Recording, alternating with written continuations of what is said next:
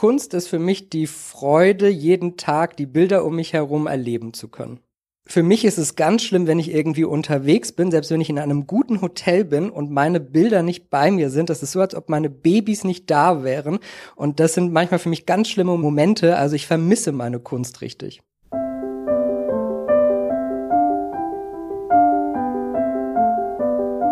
Kunstblick, der Podcast rund ums Sammeln.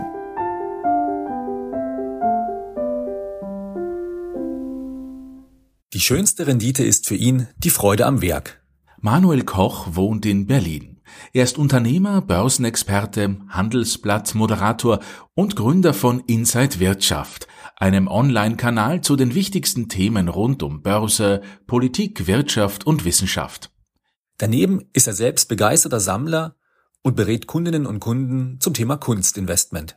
Wir haben Manuel Koch via Zoom zum Gespräch getroffen und mit ihm über seine Kunstleidenschaft gesprochen, ab welchen Summen sich ein Kunstinvestment eigentlich auszahlt, auf welche Kriterien er beim Kauf achtet und was es eigentlich mit diesem sogenannten Künstlerindex auf sich hat. Viel Vergnügen. Viel Vergnügen.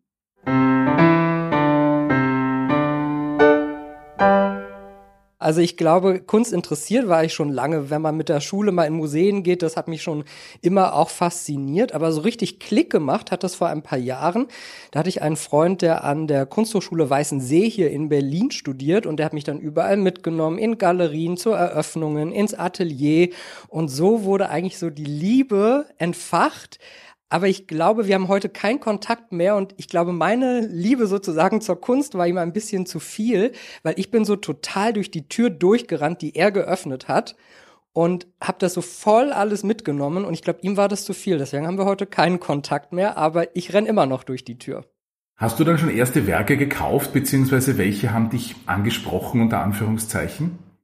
Also damals habe ich diverse Sachen für die Wohnung. Ich bin vor drei Jahren umgezogen, habe ich so ein paar Sachen für die Wohnung gekauft. Das würde man wahrscheinlich eher unter Dekoration verbuchen. Ich habe so einen tollen leuchtenden Mond, den kann man in allen Farben praktisch leuchten lassen. Jeder, der reinkommt, findet das immer super, gerade abends.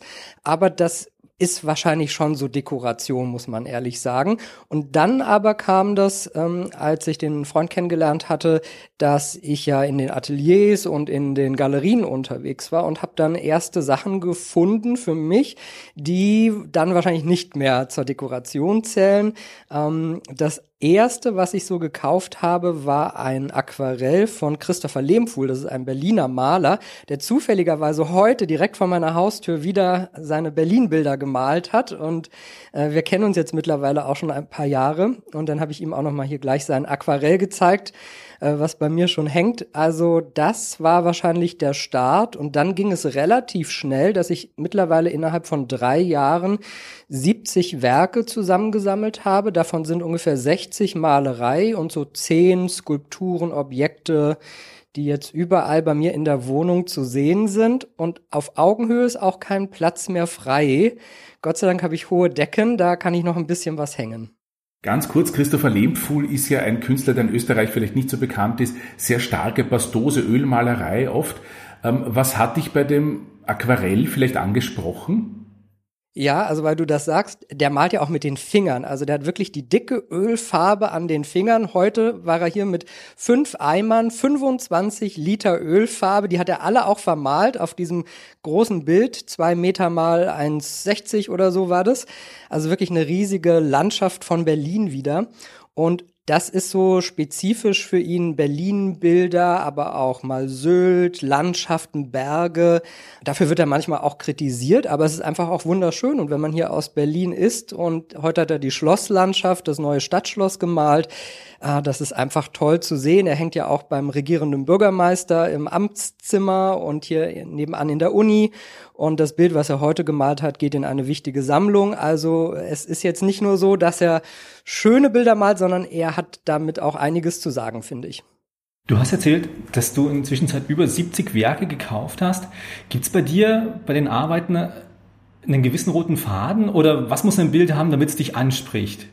Ganz lustig, weil wir jetzt bei Christopher Lehmfuhl waren. Ein weiteres Bild, was ich dann relativ früh gekauft habe, war Klaus Fußmann, also auch ein Professor und der Professor vom Lehmfuhl.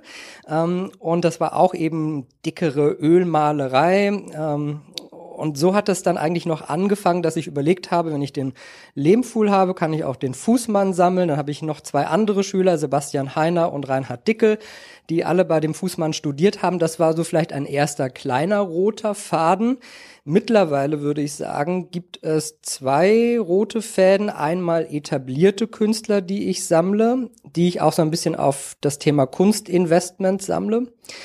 Und da kann ich mir ganz oft aber nur so Editionen leisten. Also von Gerhard Richter kann ich mir leider kein schönes großes Ölbild leisten, schade. Aber ich äh, habe einen Print von ihm, den ich auch ganz toll finde. Und das ist eigentlich auch was, was mich so bereichert, von diesen sehr bekannten Künstlern mir auch schöne Editionen auszusuchen. Und dann habe ich immerhin schon mal die Originalunterschrift und so ein bisschen die Aura dieser Künstler. Also das ist sicherlich so ein Faden dass ich schaue, was man da vielleicht so Nettes bekommen kann. Und der zweite ganz große dicke Faden, das sind junge Künstler. Und ich gehe sehr häufig nicht nur zu Rundgängen in die Ateliers, in die Universitäten, hier in Berlin haben wir die UDK und die Hochschule in Kunsthochschule Weißensee. Und ich besuche die ganz oft, wenn ich die bei Instagram länger verfolgt habe, die Studenten. Und äh, bin da so, weiß ich, mindestens ein halbes Jahr dabei und gucke, was die so machen.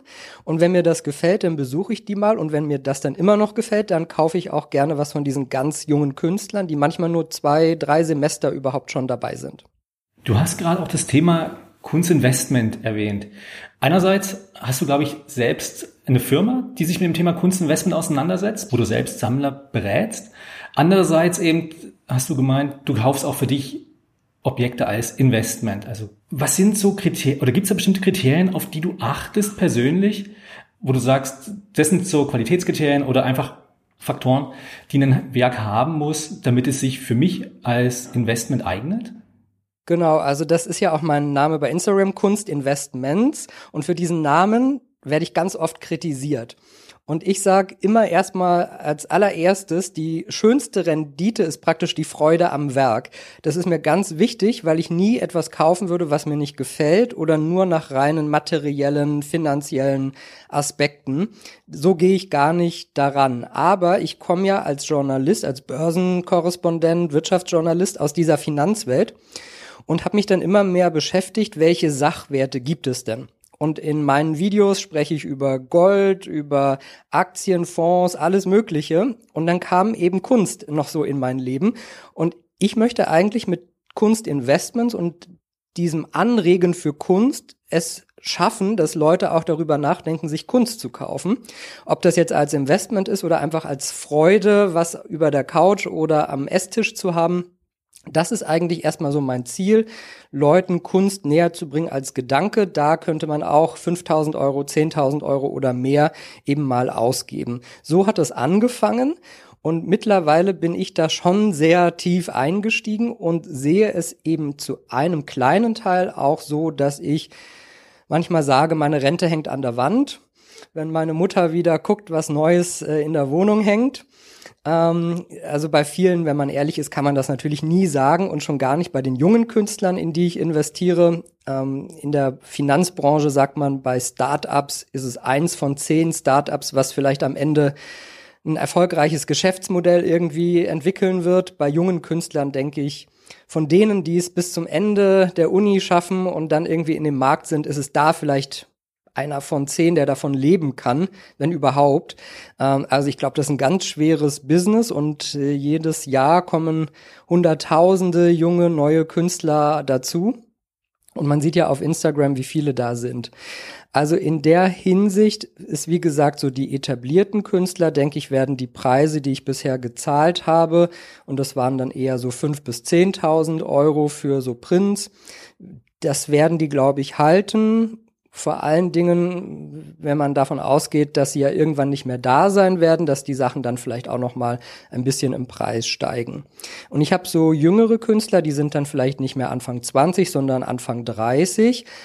die kosten dann schon 10 bis 20, 25.000. Das ist so das Höchste, was ich bisher in einen jungen Künstler in dem Alter investiert habe.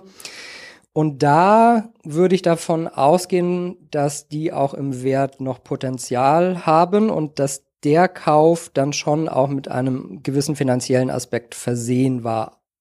Immer davon ausgegangen, dass ich das Bild natürlich mag.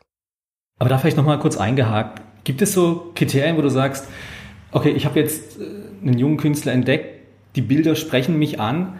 Im Finanzinvestment machst du so eine Fundamentalanalyse oder machst du, du checkst gewisse Kriterien. Kann man das bei Kunst auch machen? Also man muss natürlich sagen, vieles ist Geschmackssache. Bisher hatte ich mit meinem Geschmack, sage ich mal, ganz gut Glück, dass ich da eine Linie getroffen habe, die dann bei den jungen Künstlern immer in der Hinsicht erfolgreich war, dass die jetzt eigene Ausstellungen hatten, dass die weitergekommen sind. Also bisher ist jeder praktisch in seiner Karriere immer den, den nächsten Schritt gegangen. Aber das allerwichtigste Kriterium ist erst für mich äh, die, die Bildsprache. Also es muss wirklich eine eindeutig wiedererkennbare Bildsprache sein. Wenn ich wieder unser Beispiel Christopher Lehmfuhl, diese dicken Ölbilder sehe, weiß ich im Prinzip sofort, das ist Christopher Lehmfuhl. Wenn man einen Gerhard Richter sieht, weiß man, das ist der Gerhard Richter. Norbert Bisky erkennt man schnell mit den Bildern, die er malt. Und in der Hinsicht ist das für mich, wenn ich einen jungen Künstler sehe, das erste und wichtigste Kriterium zuerst, ist da eine eigene Bildsprache? Und wenn ich das mit Ja beantworte, dann wende ich solche Sachen an, wie zum Beispiel den Faktor, um jemanden zu vergleichen mit anderen jungen Künstlern, mit Künstlern, die vielleicht schon ein bisschen weiter sind. Ich weiß nicht, ob alle Zuhörer den, die, die Faktorrechnung kennen. Also wenn so ein Bild 100 Zentimeter hoch und 100 Zentimeter breit ist, dann macht man 100 plus 100, wenn also 200. Und dann hat jeder Künstler so einen individuellen Faktor. Bei einem fertigen Hochschulabsolventen sagt man, der ist ungefähr bei 10. Also würde das Bild 200 mal 10, 2000 Euro netto kosten. Und äh, so kann man das eben ganz gut rechnen. Wenn ein Student äh, gerade erst im zweiten Semester ist, wäre der Faktor vielleicht fünf, also dem würde man dafür vielleicht 1000 Euro geben. Norbert Bisky hat einen Faktor von ungefähr 250, Gerhard Richter hat einen Faktor von über 20.000 und so kann man das dann eben hochrechnen und mal so sehen, wo ist der Künstler vielleicht gerade in seiner Laufbahn. Und für mich ist das einfach eine super gute Vergleichsmöglichkeit auch, um vielleicht zu sehen, ist das jetzt ein kleines Bild von einem Künstler, der noch nicht viel gemacht hat, aber dafür werden 15.000 Euro aufgerufen. Das wäre dann sicherlich sehr viel Geld. Und so kann ich mir auch sicher sein, dass es erstmal ein fairer Preis vielleicht auch ist. Gemäß dem Fall, ich überlege jetzt privat, ich habe ein paar tausend Euro übrig vielleicht und überlege jetzt, ich möchte ein Kunstinvestment machen. Wie würdest du mir raten, wie soll ich da rangehen, wenn ich sage, ich habe jetzt noch nicht so viel Ahnung von Kunst vielleicht, ich kenne vielleicht ein paar Künstler, sehe mal jemand in einer Ausstellung, der gefällt mir oder die gefällt mir. Ähm, würdest du mir gleich zum Kauf raten, nur weil es mir gefällt, oder soll ich da noch ein paar andere Dinge überlegen? Muss ich da noch was anderes bedenken? Ja, ich wurde letztens gefragt, Manuel, wie lange muss ich mir dann Kunst anschauen, damit ich das verstehe? Und ich meinte, na ja, eigentlich sind es Jahre. Also einfach nur mal in die Galerie um die Ecke zu gehen, kann auch schön sein, wenn dir das gefällt, alles gut. Aber um sich wirklich auszukennen, ich bin in Berlin eigentlich jede Woche unterwegs äh, bei jeder Eröffnung von den großen Galerien dabei und bei den kleineren suche ich mir aus, was mir gefällt, welche Künstler ich interessant finde. Aber ich sehe bestimmt fast so fünf Eröffnungen jede Woche und bin ständig irgendwo. Das heißt, damit schult man ja schon sein Auge und bekommt so langsam so ein Gefühl, was vielleicht interessant ist, was nicht so interessant ist. Ich will gar nicht von guter oder schlechter Kunst sprechen, weil das mag ich gar nicht, das so in Kategorien einzuordnen, weil alles so seine Berechtigung hat. Aber man sieht vielleicht schon, was mehr Potenzial für die Zukunft hat und was so ein bisschen mehr für den Hausgebrauch, sage ich mal, ist. Und man sieht ja auch, dass sehr viele Künstler, ich glaube 70 Prozent eben äh, mehr, mehr oder weniger das so als Hobby machen und auch ein Drittel der Galerien damit kein Geld verdienen und so bei als Ein-Mann-Unternehmen so praktisch bei plus minus null hängen. Also es ist eine harte Branche und das sieht man dann eben auch in dem Bereich. Was mich noch interessieren würde, ist, wie wichtig ist der Künstler, die Künstlerin selbst? Weil ich meine, die hängt ja im Gegensatz zu anderen Luxuswaren wie Gold oder was weiß ich was, hängt die ja viel stärker oder der viel stärker mit dem Werk zusammen, auch mit dem Erfolg des Werkes. Also gemäß dem Fall, ich habe jetzt einen Künstler, der hat ein paar gute Werke gemacht, heißt es ja noch nicht, dass es allalong ein gutes Investment ist. Genau. Und ich versuche immer, alle Künstler selber kennenzulernen. Also gerade die Jüngeren kenne ich eigentlich alle selber. Äh, Gerhard Richter habe ich leider noch nicht kennengelernt, aber äh, so die Jungen, die lerne ich alle kennen. Und bisher gab es nur einen Fall, wo ich dann was nicht gekauft habe, weil der Künstler über sein Bild, wo ich sehr daran interessiert war, so gesprochen hat. Und dann habe ich dem Künstler gesagt, ich gehe jetzt noch in eine Star Trek Ausstellung. Und auf einmal ist er aufgetaut und seine Augen funkelten, weil der Star Trek liebt. Aber leider hat dieses Funkeln nicht stattgefunden, als er über seine eigenen Werke gesprochen hat. Und das war für mich so ein Zeichen, dass es für mich dann doch nicht passt. War vielleicht nicht ganz fair, aber ganz oft sehe ich eben dieses Funkeln bei Künstlern und da kam es erst bei einem anderen Thema. Ähm, ansonsten ist es gar nicht so das allerentscheidendste Thema, ob jetzt jemand sehr gesprächig ist oder schüchtern oder zurückhaltend. Ähm, so das Gesamtkonzept, das Gesamtbild muss eigentlich passen. Du hast ja, oder wir haben vorhin schon drüber gesprochen, über das Thema Kunstinvestment, über deinen Instagram-Kanal, beziehungsweise auch, ich glaube, es gibt auch die Website dazu. Kann sich da jeder bei dir melden und sagen, du Manuel, ähm, ich überlege da Summe X anzulegen, sag mir doch mal, wie wir da anfangen können. Genau, angefangen hat das eigentlich mit Freunden, die wie bei Aktien, also wenn du was mit Aktien, Börse zu tun hast, wirst du ja immer gefragt, hast du irgendeinen heißen Börsentipp? So wurde ich dann plötzlich auch gefragt, ja, ich überlege, ich habe hier ein bisschen Geld auf der Seite, was soll ich denn machen? Kann ich irgendwie einen interessanten Künstler kaufen? So hat das angefangen. Und dann kam das auch, wie du gesagt hast, dass ich eben auch diese Webseite Kunstinvestments habe und man kann mich praktisch beratend buchen dann äh, gibt's eine entweder Online-Session oder bei mir zu Hause. Ähm, das kann man sich aussuchen und dann checkt man im Prinzip erstmal ab, was will derjenige, wie viel Budget ist da, kann das ein richtiges Investment sein oder ist das einfach was Schönes für die Wohnung, äh, welche Kunst mag er überhaupt, äh, sind das, sage ich mal, die alten Meister oder sind das die ganz äh, jungen Wilden, äh, da, ja, das wäre so der Beginn und dann schaut man eben, wie das finanziell passt und wo man den Kunden vielleicht auch mit einem Künstler oder einer Galerie gut zusammenbringen kann. Gibt es aber vielleicht, sage ich mal, Segmente am Markt, die sich besser für ein Investment eignen, für ein schnelleres Investment, welche die allalong vielleicht länger Sinn machen? Also du hast alte Meister angesprochen, junge Wilde. Am Aktienmarkt gibt es ja auch lang etablierte Firmen oder Konzerne ähm, oder Aktien und Blue Chips, wie man sagt, oder so New Startups. Wie kann man da das mit der Kunst vergleichen vielleicht? Also wenn wir ganz streng wären, müsste man sagen, darf man eigentlich nur von den vier großen Galerien kaufen, also Gagosian, David Swerner, Pace, äh, Hauser und Wirth. Das sind die vier, die die Stars im Prinzip machen, das heilige Land, wie Magnus Resch gerne sagt in seinem Buch, das ich auch jedem empfehlen würde.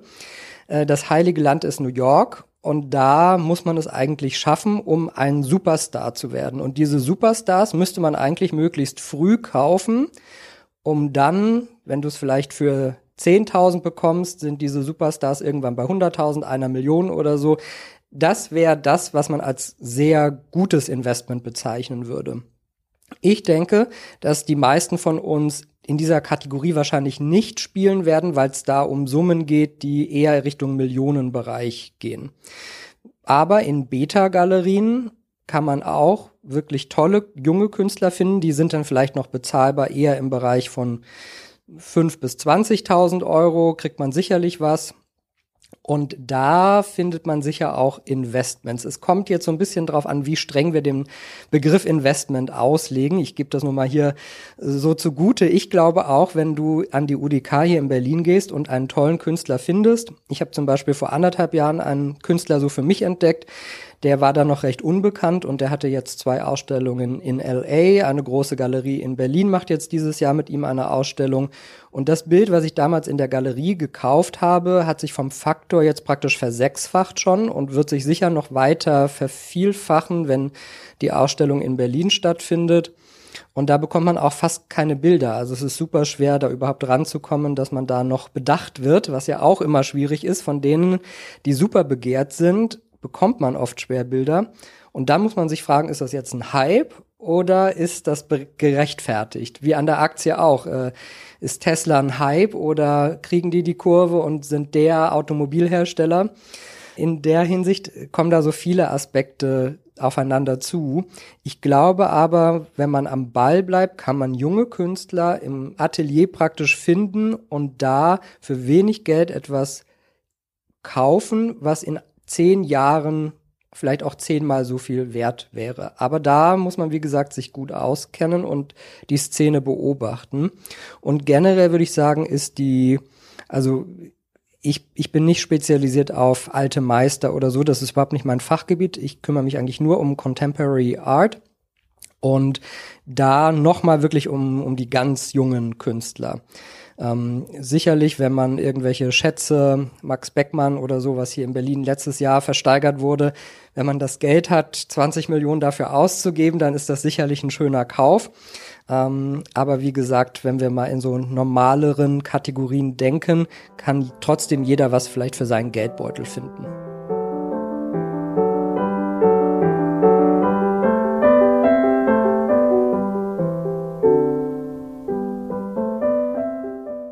Manuel Koch, Unternehmer, Börsenexperte, Moderator und Kunstsammler aus Berlin, war unser heutiger Gesprächspartner.